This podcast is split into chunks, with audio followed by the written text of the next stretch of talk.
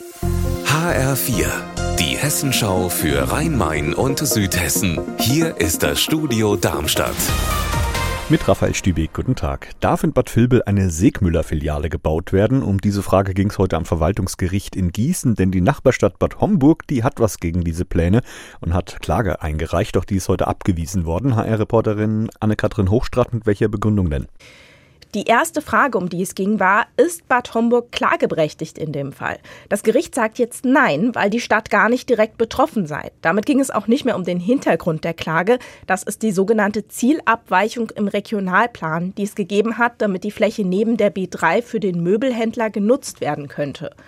Bad Homburg wird wohl in die nächsthöhere Instanz gehen. Zumindest wurde das bereits angekündigt. Das ging richtig flott heute im Gewerbegebiet von Weiterstadt nach dem Bombenfund gestern auf dem Firmengelände von Röhm. Die Evakuierung im Radius von einem Kilometer rund um den Fundort lief reibungslos und dann nach nur 47 Minuten war der 500 Kilo Blindgänger aus dem Zweiten Weltkrieg auch schon entschärft. HR-Reporterin Petra Demand hat das vor Ort verfolgt. Warum ging es denn so schnell? Zum einen sind die Vorbereitungen wohl super gelaufen. Für alle kleinen Probleme war sofort jemand mit einer Lösung parat. Die Anwohner haben gut mitgemacht und sind ohne Widerstand aus ihren Wohnungen gegangen.